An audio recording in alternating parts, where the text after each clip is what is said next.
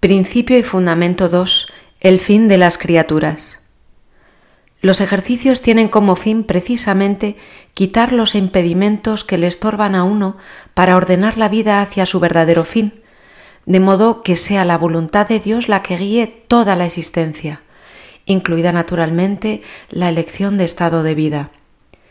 Para mantener el espíritu del principio y fundamento, San Ignacio quiere que a lo largo de todos los ejercicios se comience siempre cada ejercicio con una oración preparatoria que consiste precisamente en pedir gracia a Dios nuestro Señor para que todas mis intenciones, acciones y operaciones sean puramente ordenadas en servicio y alabanza de su divina majestad. El hermano Rafael lleva clavada en el alma la intención del principio y fundamento.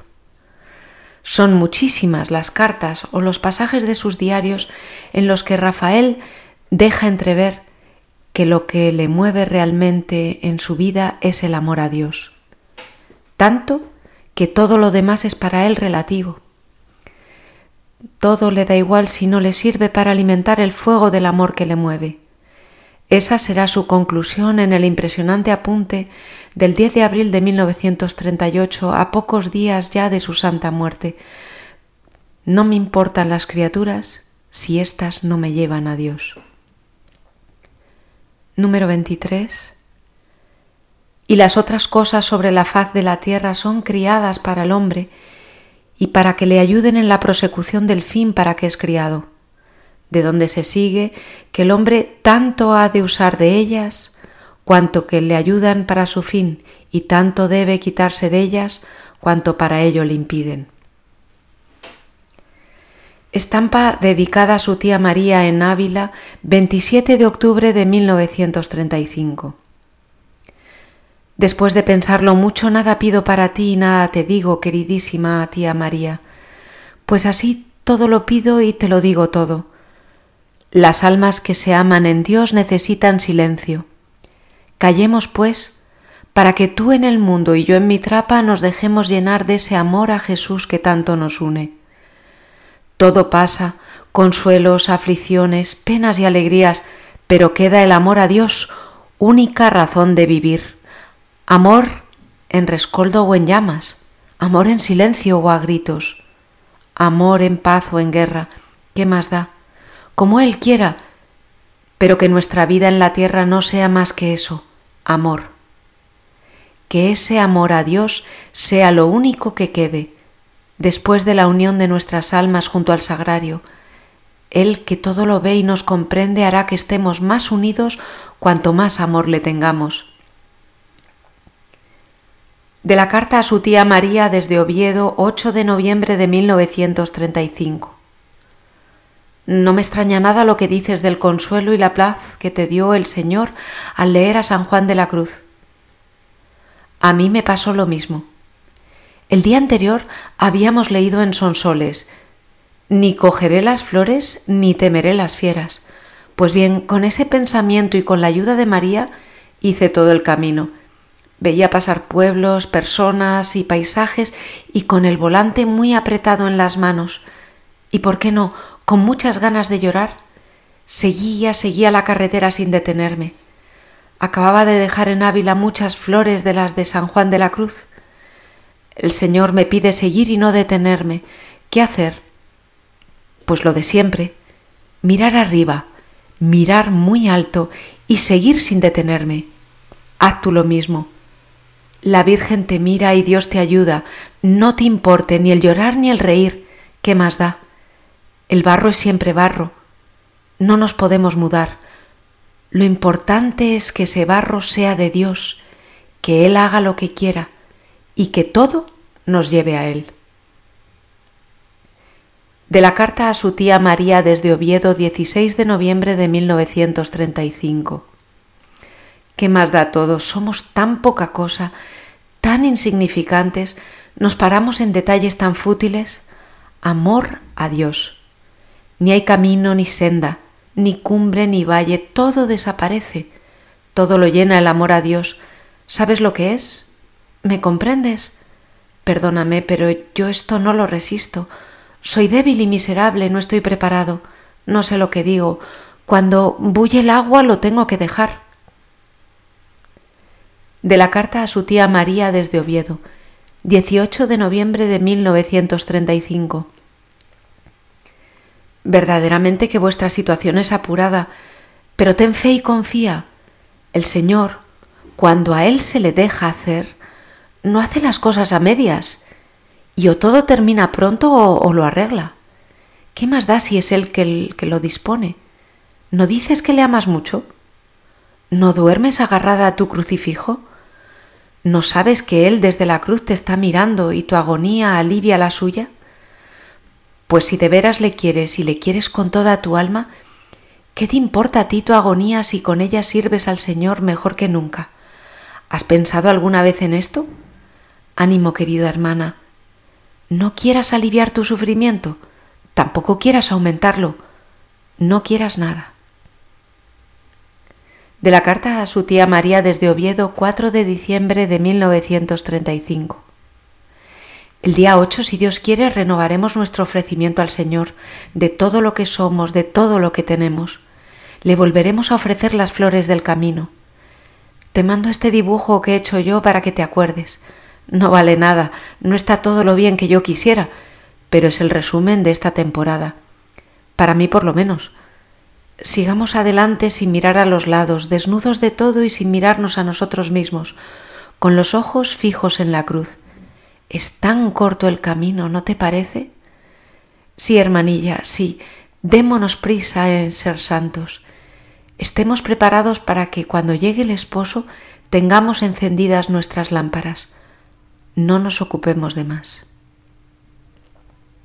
De la carta a su abuela Fernanda desde Oviedo, 11 de diciembre de 1935. No te preocupes, abuela, porque tus días acaben. Ten la seguridad, la certeza absoluta de que acabarán bien. Tú nada puedes hacer, pobre criatura, solamente esperar. Y el pensar que ya está cerca te tiene que servir de íntimo consuelo. No debías de pensar más que en eso, pero no por tu edad, ¿qué más da la edad? Yo tengo 24 años y mirándolo bien, nos queda lo mismo, teniendo en cuenta que luego es la eternidad. Tus días son un puntito que se pierde en el infinito. No te ocupes de ese puntito, abísmate en ese infinito que es Dios. porque has de tener miedo? Ten la seguridad de que el Señor te quiere, y si tu vida ha transcurrido en la ley de Dios, por esa ley has de ser juzgada. Y esa ley no es severa, no nos exige grandes cosas, solo se resume en un poquito de amor. No es la austeridad, ni los ayunos y disciplinas, ni el sufrimiento, ni el dolor.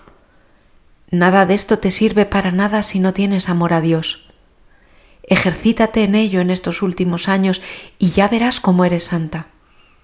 No te hace falta una vida entera para conseguirlo. Te basta un minuto y aún tienes tiempo. No te apures, abuelita. Yo te ayudaré desde la trapa, ya verás de la carta a su tía María desde Oviedo 26 de diciembre de 1935. Tú quieres mucho al Señor, ¿verdad?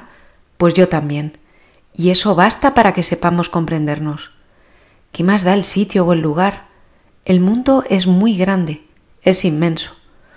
Cuando vemos la grandeza de Dios en la creación somos tan pequeñitos, pero cuando vemos el amor y nada más que el amor, entonces nos parece chico todo desaparece y el alma se ensancha, vuela a Dios, no hay sitio para ella.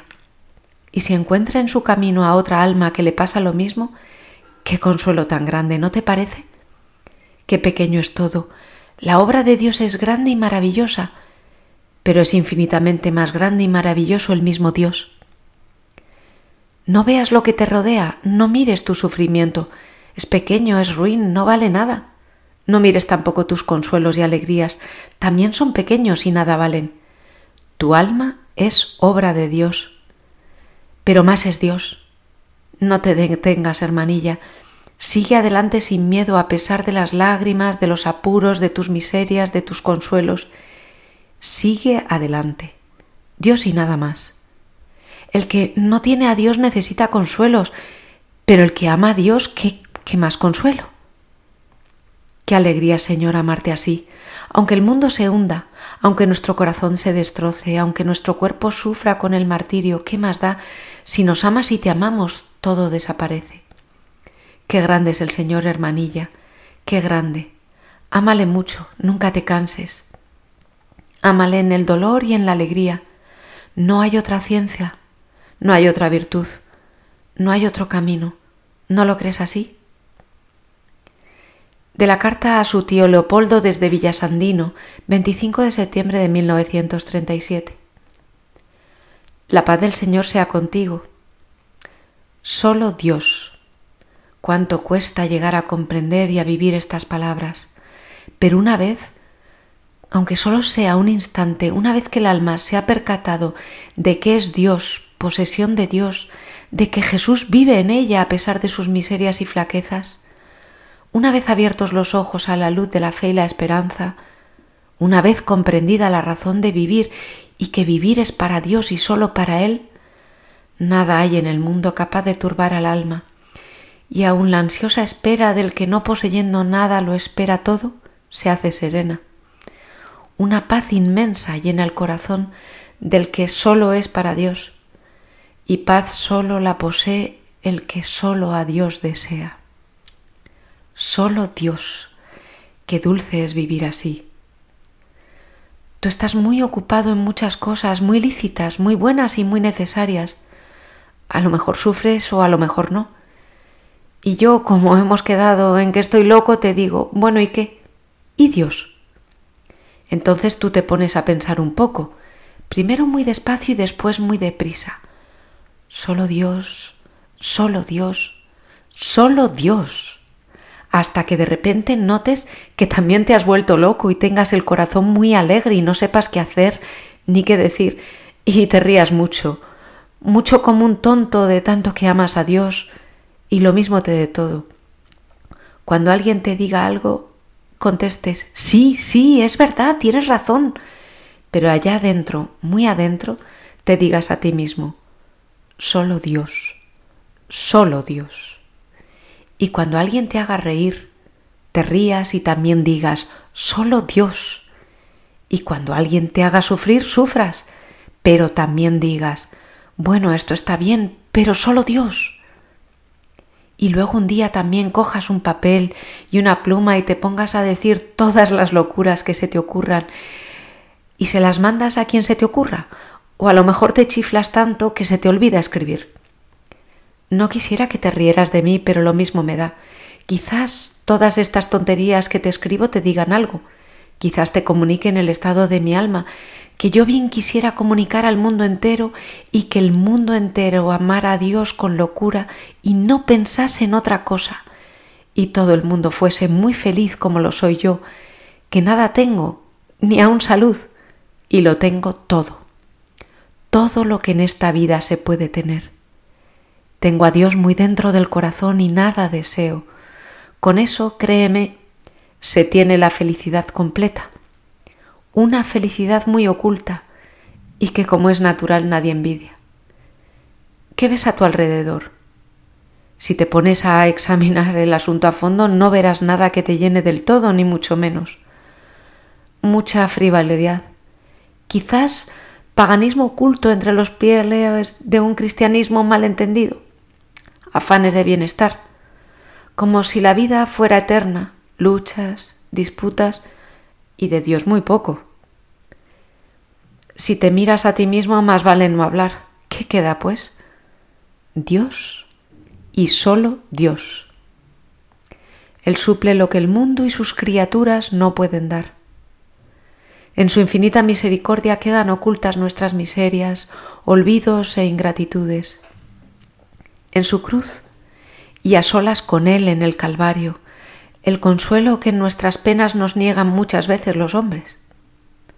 En su Evangelio, la única verdad que son palabras de vida eterna. Y en su Madre María todo lo demás.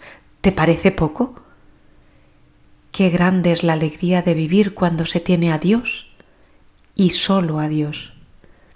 Qué pequeños resultan los problemas que la vida nos presenta problemas cuya solución está en solo Dios. No me digas lo que dicen los cuerdos del siglo. Tú ya sabes lo que dicen, ¿para qué te lo voy a repetir? ¿No hemos quedado en que queremos volvernos locos? Pues locos seamos, aunque el mundo nos tome por necios e insensatos. ¿Qué más da? Dios lo ve todo. Y más necedad e insensatez hay en un cuerdo del siglo que en un millón de almas atacadas de la locura de Cristo.